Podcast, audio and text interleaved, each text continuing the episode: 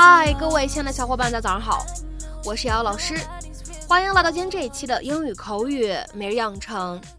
在今天这样一期节目当中呢，我们来学习一句来自于《摩登家庭》第三季第八集当中的英文台词。那么首先的话呢，请各位同学先来听一下。You're gonna want to hose it down, sweep for spiders. You're gonna want to hose it down, sweep for spiders. 你会想洗洗车，看看有没有蜘蛛。把蜘蛛网清理一下。You're gonna want to hose it down, sweep for spiders.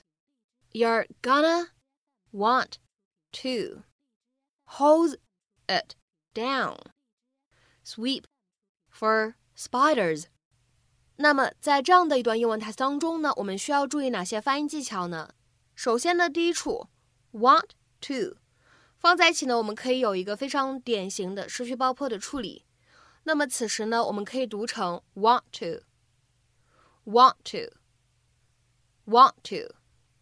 再来看一下第二处发音技巧，当 hose it down 这样的三个单词呢放在一起，前两者呢我们做一个连读，而后两者呢存在一个典型的失去爆破的处理，所以呢此时这样的三个单词呢放在一起，我们呢可以读成 hose it down，hose it down。 Hold it down。好，下面呢，我们再来看一下这句话当中的最后这一处发音技巧。当 sweep 和 fur 放在一起的时候呢，我们可以有一个不完全爆破的处理。那么此时呢，我们可以读成 sweeper，sweeper，sweeper。You know, I don't even want to drive the truck anymore, even though on the farm I was. I can't take another farm story. Yay! You might want to take someone with you. The thing's been parked there six months. You're gonna want to hose it down, sweep for spiders. Good news, girls. You're going with Uncle Cam. Yay! The pain must have been pretty bad if I was asking Phil for help. His need for my approval is exhausting. In 10 years, I've asked him for one thing to hook up my wireless printer. He still won't shut up about it. How's that printer working out for you? Still loving that printer, huh? You know, if your printer breaks from here, I can fix it on my phone. Can you? I can, but I don't need to because I fixed it forever. Just once, I wish he wouldn't make such a big deal about everything. 今天节目当中，我们主要来学习这样一个短语，叫做 hose something down。在英文当中呢，hose，h o s e，当做名词去使用的时候呢，就是水管、橡皮软管的意思。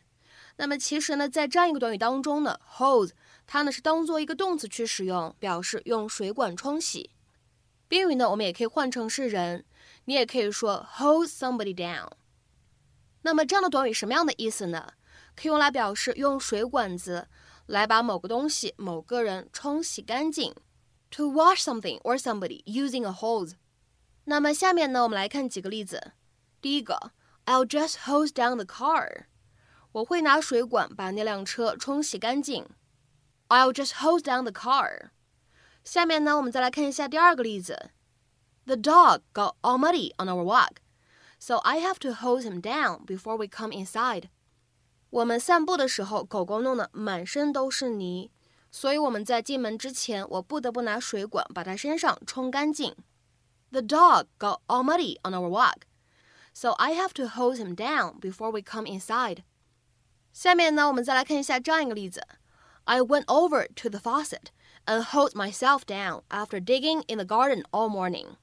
在花园里挖地挖了一早晨以后，我去了水龙头那儿，把自己冲洗干净。I went over to the faucet and hosed myself down after digging in the garden all morning。下面呢，我们再来看一下最后这个例子：Please hose down the driveway。请用水管把车道冲洗干净。 Please hose down the driveway。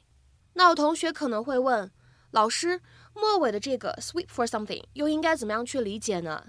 那么其实这样一个短语呢，它有一层意思，就是 search for something and then remove it。就比如说这里关键句当中提到的 spiders，就指的是先看看车上呢有没有蜘蛛，有的话呢把蜘蛛啊蜘蛛网都清理掉啊这样的意思。那么在今天节目的末尾呢，请各位同学尝试翻译下面这样一个句子，并留言在文章的留言区。孩子们玩的满身都是泥，我们不得不在他们进门之前用水管把他们都冲洗干净。孩子们玩得满身都是泥，我们不得不在他们进门前用水管把他们都冲洗干净。那么这样一句话应该如何去使用我们刚刚讲解过的动词短语 hold somebody down 来造句呢？期待各位同学的踊跃发言。